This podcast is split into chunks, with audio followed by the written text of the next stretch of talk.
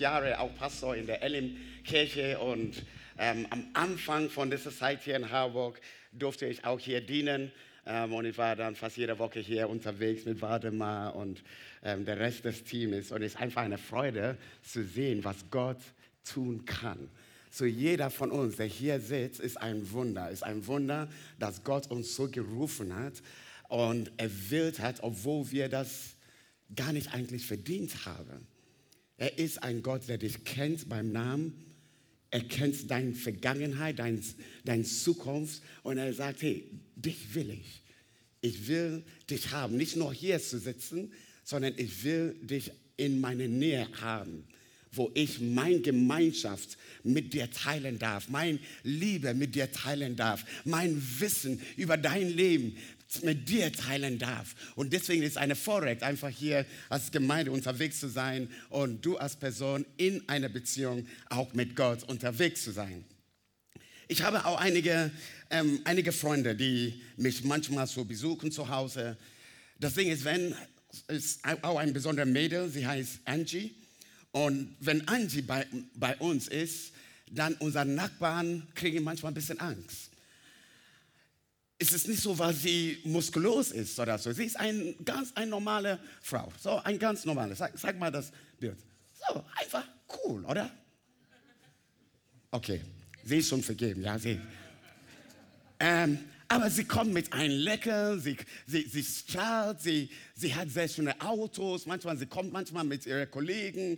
Ähm, aber der, der Grund, ne, noch ein, ein, ein Foto. Ja, schöne Augen und so, ja, super. Aber look, guck, so, so kommt sie dann zu, zu mir. Okay. So, sie, sie kommt nicht nur mit ihren schönen Kleidern, sondern mit einer gewissen Uniform. Und manchmal, sie kommen mit fünf, sechs Kollegen mit solchen Autos. muss, muss man vorstellen, was meine Nachbarn über mich denken. Muss man vorstellen, ja? Das ist schwarzer Mann an unserer Straße. Was hatte er verbockt? Das haben wir schon von vornherein gedacht. Aber wenn wir solche Bilder sehen, dann ich denke auch an der Waffenrüstung Gottes. Ich denke auch an ein, ein gewisser Standpunkt, die Leute halten müssen, weil die müssen etwas widerstehen. Wenn wir das Bild hier sehen, dann wir merken, die Leute sind kampfbereit. Die, die, die sind ausgerüstet. Wieso? Da ist irgendeine Demonstration, da ist etwas, die auf, den, oder auf uns zukommen wollen und deswegen stehen sie bereit, um einen Widerstand da zu leisten. Die Bibel redet auch von einer böse Welt, eine Welt, die manchmal nicht schön ist. Und die Bibel fordert uns heraus, nicht von das Böse wegzulaufen, sondern das zu widerstehen. Und Leute, das ist nicht bequem. Es ist manchmal einfacher, wegzulaufen. Oder es ist einfacher, dein Held zu rufen, sagen, mach mal, mach, mach mal du. Ich rufe der Angie an, so, Angie, komm. Er, er, er macht das. Es ist einfacher und ich sage, hey, ich bleibe einfach gechillt. Aber die Bibel fordert uns heraus, Widerstand zu leisten. Das heißt, ein gewisser Prozess der Reife auch zu, äh, zu erzeugen in uns. So meine kleinen Kinder, wenn gewisse Dinge einfach nicht widerstehen mussten. Wieso? Papa ist da, Mama ist da. Meine Tochter kam ähm, vor zwei Wochen von der Schule und sie sagte, Papa, weißt du was? Jemand hat dein Sohn da im Dresden geschubst. Und sie guckte mich an und sie hat darauf gewartet, was werde ich sagen? Und klar, ich sagte, wer war das? Und sie sagte, ja, er so und so. Willst du in die Schule hineingehen? Und ich habe gesagt, ja, eigentlich schon, aber du bist schon mal in der Schule. Du musst erst mal lernen, dieser Person zu begegnen, oder? Und wenn du das nicht schaffst, dann auf jeden Fall bin ich am Start. Widerstehen. In, die Bibel beschreibt das in Jakobus 4.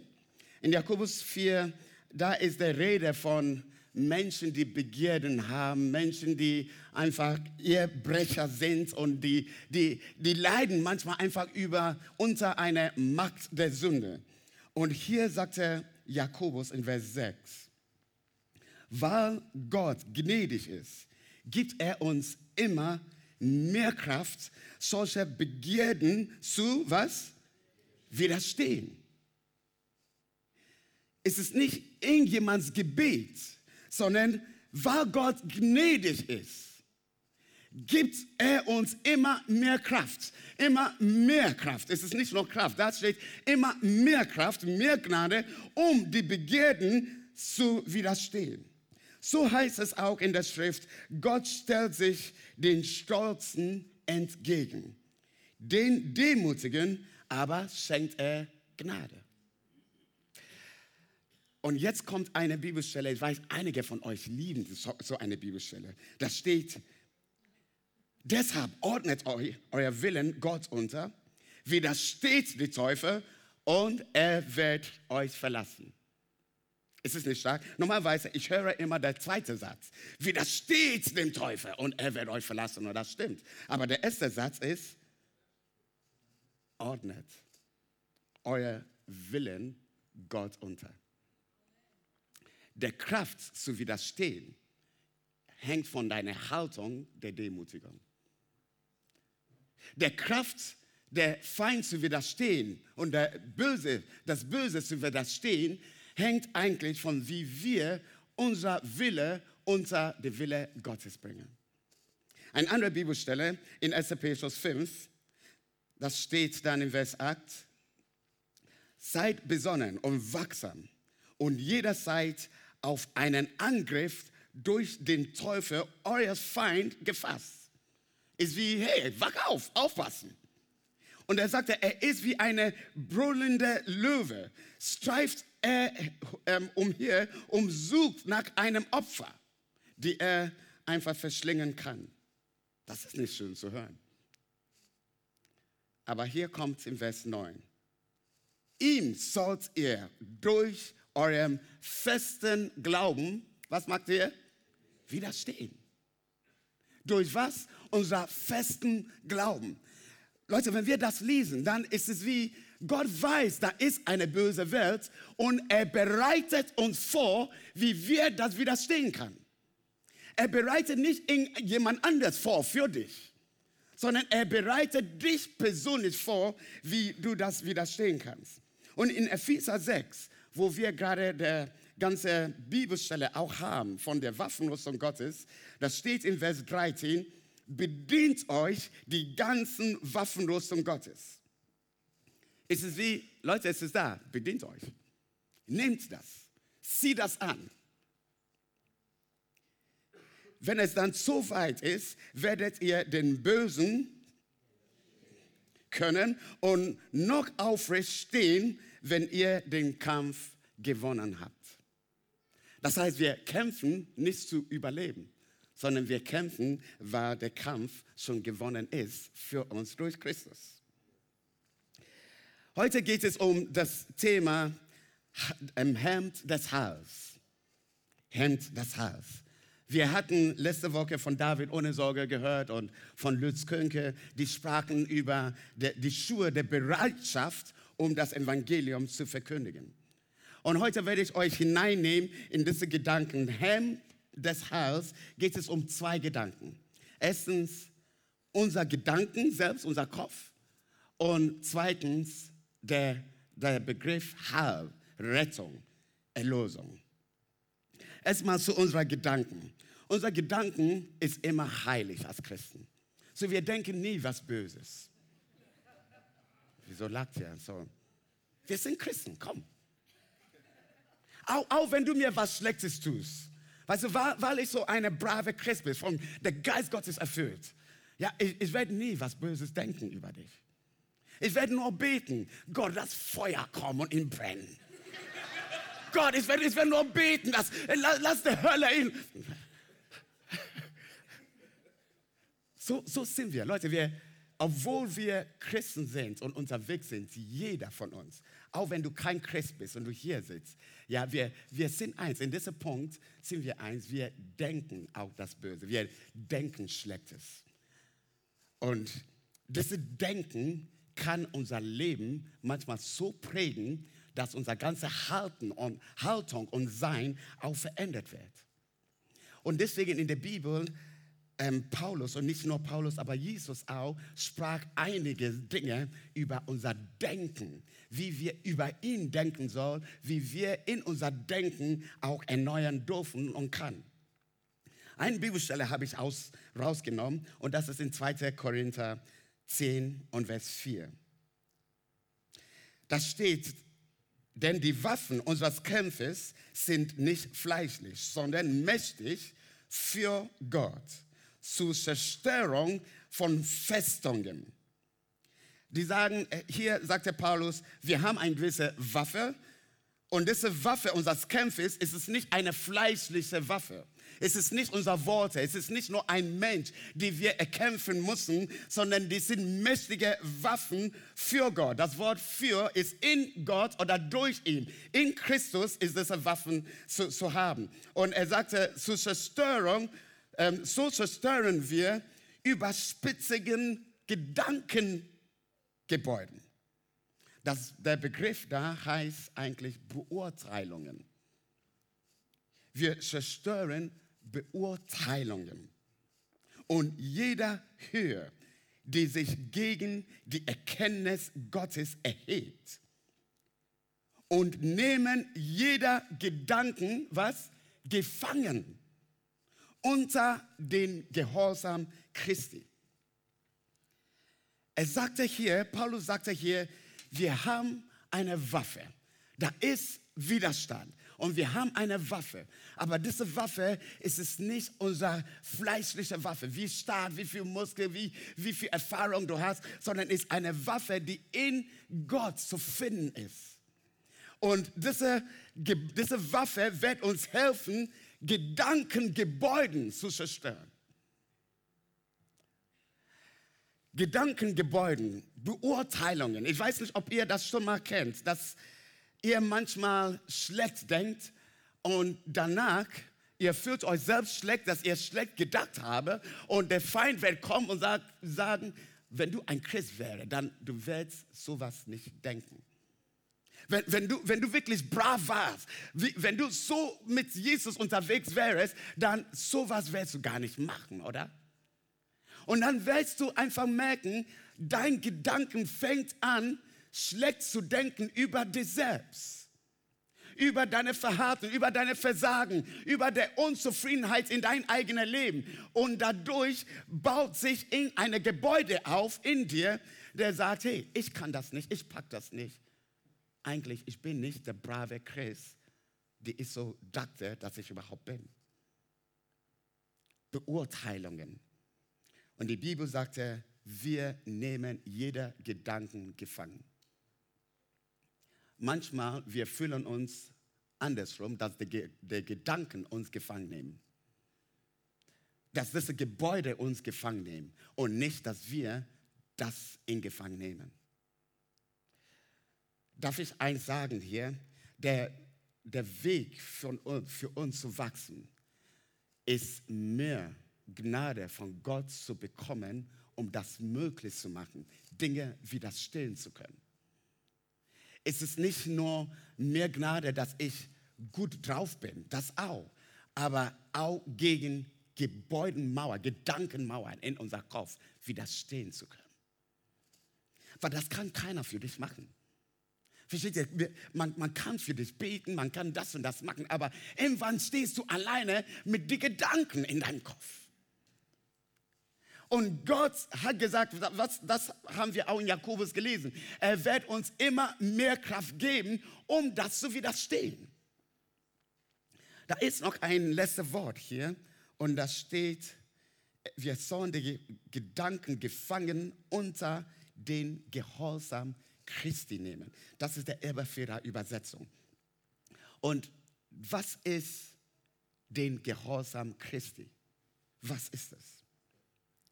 Lass uns mal in Roma 5, 19 hineingehen. Und da steht, wie durch des einen Mensch ungehorsam die viele in die Stellung von Sündern versetzt worden sind, so werden wir auch durch den Gehorsam, das ist das Wort, den Gehorsam des einen, die vielen in die Stellung von Gerechtigkeit versetzt werden. Wer ist dieser einen Mensch, der ungehorsam war? Adam. Richtig. Durch Adam haben wir eine Stellung, wir, wir, wir wurden in eine Stellung versetzt worden als Sündern. Und durch einen Mensch, der gehorsam war, wer war das? Jesus, sind wir in eine andere Stellung hineingekommen, die die Gerechten sind. Lies ihr das mit mir? Okay. Wenn wir in dieser Stellung als Sündern unterwegs sind, dann ist es nicht unsere Sünde, die uns zu Sünde macht, zu Sündern macht. Sondern wir sind in dieser Stellung, deswegen sündigen wir auch. So, wenn ich schon in dieser Stellung bin als Sünder, ich kann immer noch was Gutes tun und ich bleibe immer noch in dieser Stellung als Sünder. Ich kann immer noch versuchen, lieb zu werden zu euch alle. Aber ich bleibe immer noch in dieser Stellung als Sünder, weil irgendein Adam hat das vermasselt. Ja, er war ungehorsam. Und deswegen, wir sündigen heute noch. Und Jesus, durch sein Gehorsam, er hat uns versetzt in eine andere Stellung als Gerechten. Und wir haben das nicht verdient. Das heißt, ich kann nicht sagen, weil ich gehorsam war, deswegen bin ich gerecht. Ich kann nicht sagen, weil ich gute Werke tue, deswegen bin ich gerecht. Ich kann nicht sagen, hey, weil ich in der Kirche hineinkomme, deswegen bin ich gerecht. Wir sind versetzt worden durch eine Person, der gehorsam war. Das heißt, der Kraft in sein gehorsames Leben hat das ermöglicht, dass wir in der Gerechtigkeit Gottes hineinkommen dürfen. Es ist unverdient. Es ist geschenkt von ihm. Und wenn wir jetzt lesen, nochmal zurück zu dieser Bibelstelle, wir nehmen jeder, jeder Gedanken gefangen unter den Gehorsam Christi. Dann das heißt, wir nehmen den Gedanken gefangen in dieser Stellung als Gerechte. Du kannst nicht in der Stellung von einer Sünder die Ge Ge ähm, Gedankenmauern gefangen halten. Ah. Ich meine, du hast schon verloren. Wenn du sowieso denkst, ich bin eine Sünde und ich schaffe das nicht und ich bin der arme Schwein, aber der Teufel ist auch da und er nervt mich auch, du hast schon verloren. Aber wir nehmen der Gedanken gefangen, weil wir in eine andere Stellung sind durch Christus. Das heißt, bevor du der Feind widerstehen kann, du musst wissen, wo stehst du. Du musst wissen, wo stehst du. Und Leute, ich stehe auch in dieser Punkt, in dieser Stellung als Gerechte. Aber manchmal habe ich solche Gedanken als eine Sünder. Aber das ändert meine Stellung nicht. Wieso? Ich habe nichts getan, um hierher zu kommen. Er hat mich hier versetzt durch sein gehorsames Leben. Kommt ihr mit? der große, der, der, der große Herausforderung für uns ist, diese Switch zu haben und in diesem Platz zu bleiben. Ich kenne das auch. Manchmal, wir denken so viel von dieser Sünde leben, leben, dass wir vergessen, dass wir Gerechte sind. Und dadurch, obwohl wir die Waffen haben, die Gedanken werden nicht gefangen. Und die prägen und die verändern und die, die, die nutzen unser Leben aus und da werden wir auch kaputt gehen. Gott hat Dinge vorbereitet für dich, um diese Waffe zu nehmen. Kann jemand Amen sagen? Lass uns so die zweite Begriff gehen. Der zweite Begriff ist Heil. Heil, so Rettung. Der Begriff heißt Soteria, ja, so es ist wie ähm, Rettung, Befreiung, Erlösung, Heil, Wohlbefinden. zu haben. Es ist ein Bild von jemandem, der etwas bezahlt, um Leute zu Gott zu bringen, zu holen. Und das war, was Jesus tat für uns. Er gab sein Leben als ein Zahlungsgeld, um uns abzukaufen, rauszukaufen aus dieser Stellung der Sünde in eine andere Stellung hineinzubringen. Das war allein sein Werk und das ist Gottes Werk. Und das lesen wir in 1. Thessaloniker 5. Ähm, er sagte, denn Gott wollte uns nicht strafen. Gott will dich nicht strafen. Hey, du, du kannst denken, aber Victor, wenn du nur wusstest, wie ich denke, was ich tue. Nee, nee, nee, das ist Gottes Gedanken nicht an, wie schlecht du bist, sondern sein Gedanken ist, wie kann ich dich retten? Wie kann ich dich rausholen? Wie kann ich dein Leben, wie kann ich dein Leben befreien? Das ist der Sehnsucht Gottes für dein Leben. Und deswegen, wenn du da stehst und, und denkst, wie schlecht du bist, Gott denkt an, was er schon für dich vorbereitet hat. Und er will dir das geben. Und deswegen in der Bibeltext, die wir am Anfang gelesen haben, Epheser 6, da steht, nimmt das Hemd des Hals. Nimmt es. Ist wie, ist es da, jetzt take it. Nimm das. Ist ein Geschenk für dich, nimm das. Ja, aber, ja, aber. Nein, da ist kein Ja, aber. Nimm das. Es ist Gottes Werk. Es ist ein Werk aus Gnade. Weil Gott so gnädig ist, hat er euch durch den Glauben gerettet. Kann jemand Amen sagen? Und es ist nicht euer eigener Verdienst. Es ist ein Geschenk Gottes. Das ist die Stellung, die wir haben. Wieso lese ich euch das? Denken.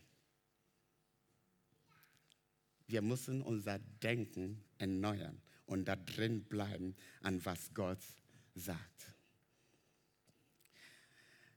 Leute, ich glaube, um in der, der Waffenrüstung Gottes zu, zu wachsen ähm, und besonders in der Helm des Hals, ist es wichtig zu denken, was Gott denkt über dich nicht was Menschen denken über dich. Wisst ihr, so manchmal Leute reden und die reden und die sagen Sachen, das kannst du nicht ändern. Aber du kannst den Prozess danach ändern. Ich wiederhole das. Manchmal Leute sagen Dinge über dich. Für dich, gegen dich. Das kannst du nicht ändern. Du kannst nicht mit einem Kleberband zu jemands Lippen gehen und sagen, nein, darfst du nicht. Aber was du ändern kannst, ist der Prozess hier danach. Was machst du mit was die Leute gesagt haben? Und ich merke in meinem Leben, die, die Dinge, die mich beschäftigen in meinem Wachstum, ist nicht, was ständig Leute sagen, sondern was Gott sagt.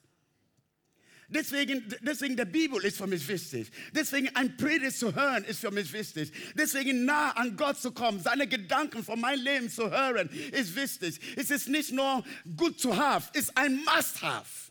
Wieso? Wenn ich das nicht höre, was Gott sagt, ich werde jemand anders hören, was er sagt. Weil mein Denken ist immer aktiv. Und das heißt, ich muss mein Denken futtern mit was Gott sagt über mein Leben, um so zu leben, wie er das will. Und deswegen manchmal, wenn wir sagen, hey, lies die Bibel und die Leute sagen, ja, aber, aber, hey, du, du, wenn du das siehst als ein Good to have, dann ist es schade. So für unser Leben ist ein Must-have, weil das hilft uns, in dieser Stellung zu bleiben als Gerechte. Es hilft uns, den Gedanken Gottes zu erfassen über unser Leben. Es hilft uns, der ganze Prozess in unser Körper, in unser Denken über ihn, oh Halleluja, über, über, über Gott zu erfassen und auch da drin leben zu können. Manchmal, ich sage auch, die, die, die, wenn, wenn wir Sport machen, ja, so manchmal, ich stehe auch vor Herausforderungen. Ja, in den nächsten Wochen, meine größte Herausforderung ist, acht Kilometer zu laufen. Ja, Leute, ihr denkt, ist Chico, Victor, du bist ein Sportler. Nein, nein, ich quäle mich durch jeder Kilometer, weil ich bin kein Läufer. Ich bin kein Läufer. Ja, aber du, mein Denken, mein Denken sagt, Victor, du bist Asthmatiker, du kriegst sowieso nicht so viel Luft in deine Lunge wie jemand anders. Das schaffst du gar nicht. Hey, versuche, versuche das einfach jemand anders zu geben. Man kann zu, zu zweit diese Turnier schaffen. Haha. Ja, Freitag war ich mit Cliff unterwegs. Ja, wir haben versucht. Leute, es ist eine Quälerei. Ehrlich, so, es macht keinen Spaß. Ich muss mal vorstellen, es fängt an zu laufen und es fängt an, die neue Sprache zu beten, ja, nebenbei, um einfach die Bewahrung Gottes in meinem Leben zu haben. Und dennoch, ich weiß, da ist eine Haltung meines Gedankens, die von Gott gesteuert werden soll und nicht von den Möglichkeiten, die ich sehe, sondern Gottes Möglichkeiten. Gottes Möglichkeiten. Und das ist mein Gebet für euch. Was, was tut der Feind normalerweise? Er kommt und er nimmt nur was Kleines weg von der Wahrheit. Du wisst ja noch, als Jesus in, auf diese Erde kam, das erste Aussprache Gottes über sein eigener Sohn, als er in der Jordan war, war, du bist mein geliebter Sohn. An dir habe ich wohlgefallen. Ja, Matthäus 3, 17. Gott sprach das über ihn. Ein Kapitel später war Jesus in die Wüste und der Feind hat ihn versucht. Was hat der Teufel ihm gesagt? Wenn du der Sohn Gottes bist. Was hat er vergessen? Geliebt. Geliebt. Hat er das nicht mit Eva auch getan? Hat der Feind nicht Eva gesagt, du willst nicht wirklich sterben? Gott hat gesagt, an dem Tag, wo du von dieser Frucht isst, du, du willst sterben. Der Feind kann sagen, ja, nicht genau so, nicht wirklich so. Widerstehen, widerstehen. Ja, ich bin ein Christ und ich werde für Jesus leben. Ja, aber weißt du, du bist auch ein Mensch, oder? Du darfst auch manchmal sündigen, oder? Widerstehen. Ich bin ein Christ, ich darf alle Leute lieben. Ach ja? Hat Jesus alle Leute geliebt? Wenn er das getan hat, dann werden alle Leute gesund, oder? Du bist ein Mensch. Du schaffst das gar nicht. Widerstehen. Zweiter Gedanken, den ich mit euch teilen will, das ist mein letzter Gedanke hier, ist, wir sollen, in unser, wir sollen in unser Gedächtnis hervorrufen, was Jesus schon getan hat. Weil der Rettungswerk von Jesus ist der Basis von der Stellung, die er uns gibt. Und es klingt kindisch, weil manchmal man ruft das in Gedächtnis immer und immer wieder und man denkt, ja, das kenne ich schon. Aber genau deswegen musst du das nochmal machen. Wieso? Weil das ist der größte, der größte Ankerpunkt für jeder Person, der in Christus ist. Der Erlösungswerk von Jesus. Und wenn du das verzweifelst, wenn du das irgendwie in, in Schwanken bringst, dann, der, dann du hast schon eine Tür geöffnet. Und er ist wie ein Brunnen der Lowe und er sucht jemanden, die er verschlingen kann. Denke an die Dinge, die Gott schon getan hat in deinem Leben durch sein Sterben am Kreuz. Eine Geschichte, die ich sehr fasziniert finde und ihr auch, ist eine Geschichte von David und Goliath. Kennt ihr die Geschichte? Okay, David, der kleine Junge, Goliath, wow. Ja, was, was geschah denn da? Das Volk Gottes und die Philister standen gegenüber und da war ein Kampf. Man kann das sagen wie ein geistlicher Kampf unterwegs. Und der König von Israel, Saul hieß er, er war in seinem Palast und er sagte, das Kampf werde ich nicht machen. Ich werde nicht dahin gehen. Schau mal das Goliath an. Die Bibel sagt, er war circa drei Meter groß, er war ein Riese. Und er kam und er sagte, bringt einer von euch, ihr Israeliten, lasst einer von euch zu mir kommen und mit mir kämpfen. Ich fordere euch heraus. Ist wie ein MMA-Fight, ja? Ich fordere euch heraus, wer will kommen? Und alle Leute, die mit Gott eigentlich Gott schon kannte, haben gesittert. Die waren Soldaten, die hatten ihre Ausrüstung an, aber innen drin hatten diese gesittert. Wieso? Der Kampf fängt erstmal da an. die haben das gehört, was Goliath gesagt hat. Und das hat in denen schon Angst hervorgerufen. Der Kampf war schon verloren. Aber ich bin Gott dankbar für einen Mann wie David. Er hat genau das gehört, was Saul gehört hat. Er hat genau die Worte von Goliath gehört. Aber da war keine Angst in ihm, sondern da war etwas anderes in ihm. Der sagte, hey, wer, wer ist dieser Mann? Wer ist dieser Typ? Wie kann er so reden? Eigentlich statt Angst zu haben, äh, wenn du das liest, ist es wie, er war sogar sauer. Er sagte, nee, er, er, er muss sterben. Er hat dasselbe Worte, dieselbe Worte gehört. Ein anderer Prozess war in seinen Gedanken. Wow. Wir lesen hier in 38. Er kam zu Saul und er sprach mit Saul und er musste eigentlich Saul überzeugen, der König. Er musste ihm überzeugen, dass er fähig ist, mit Goliath zu kämpfen. Und dann sagte er zu Saul ähm, in 37, es ist Samuel 17, er sagte, hey, Gott hat mich gerettet von der Crown des Lobes und des Bärens und er hat mich gerettet und Gott wird mich retten von dieser Philister. Und Saul sagte, okay, Gott, Gott sei mit dir, geh. Aber Moment, Moment, das steht hier und er gab David seine eigene Rüstung. Er wusste, David, du bist kein Kämpfer. Du bist nur ein kleiner Jugendlicher. Dieser Goliath ist ein Kämpfer von Kind an. Hey, lass mich dir meine Rüstung geben. Mit dieser Rüstung habe ich einige Kämpfe gekämpft. Mit dieser Rüstung habe ich noch einige Siege errungen. Lass mich dir diese Rüstung einfach geben. Und gehe mit meiner Rüstung und Gott sei mit dir. David zog diese Rüstung an und er merkte, uh -uh, ich kann nicht kämpfen mit dieser, mit dieser Rüstung.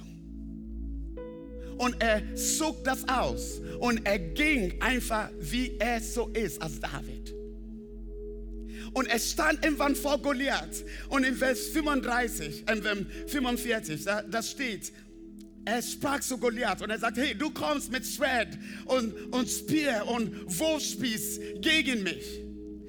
Aber ich komme im Namen des Herrn, der Allmächtige. Du kommst zu mir mit, mit solchen blöden Gedanken und komischen Gedanken, aber ich komme im Namen des Herrn.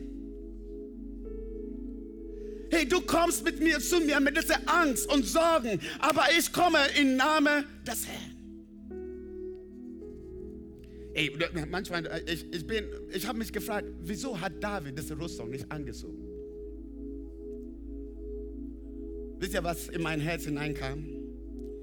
Diese Rüstung war voll von Angst.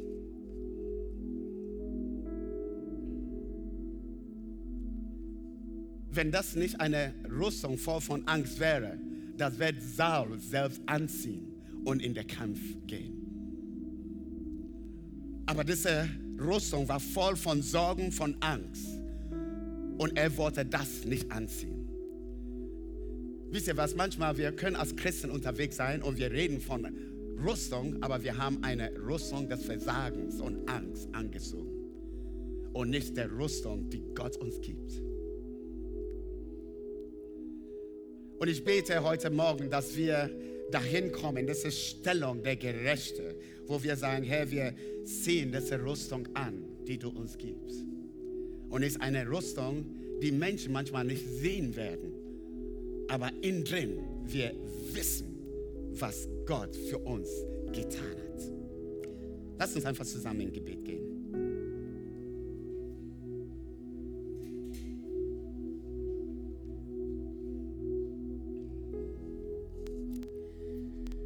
Himmlischer Vater, wir sind so begeistert, einfach zu sehen, wie du uns hineinleitest, Menschen zu sein, die das Böse widerstehen kann.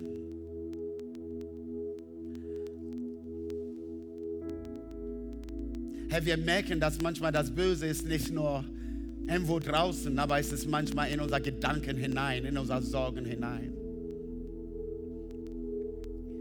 Und deswegen gibst du uns so eine Gedanken von deinen Rüstung, die du für uns vorbereitet hast. Heute Morgen, wir wollen das zu uns nehmen. Wir wollen das Helm des Hals nehmen, Jesus. Und wir wollen Danke sagen, dass wir gerettet sind. Wir wollen Danke sagen, dass du alles am Kreuz für uns getan hast. Wir wollen Danke sagen, dass wir versetzt sind in der Stellung der Gerechten. Wir wollen Danke sagen, dass du alles neu gemacht hast in unser Leben, obwohl wir nicht immer so denken. Wir wollen Danke sagen, dass du das schon gemacht hast, Heute Morgen, Herr, wir wollen Danke sagen, Herr, dass wir in dir sind und in dir ist diese Waffenrüstung. Alleine schaffen wir das nicht, wie, wie Angie. Herr, alleine schaffen wir das. Wir sehen nur nett aus. Aber wir wollen gerne, dass du uns umkleidest. Umkleide du uns mit wer du wirklich bist.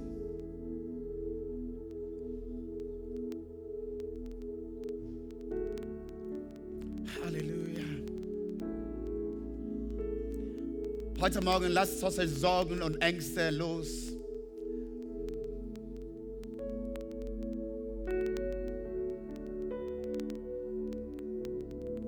Widerstehe der Teufel und er wird euch verlassen, sagt er das Wort.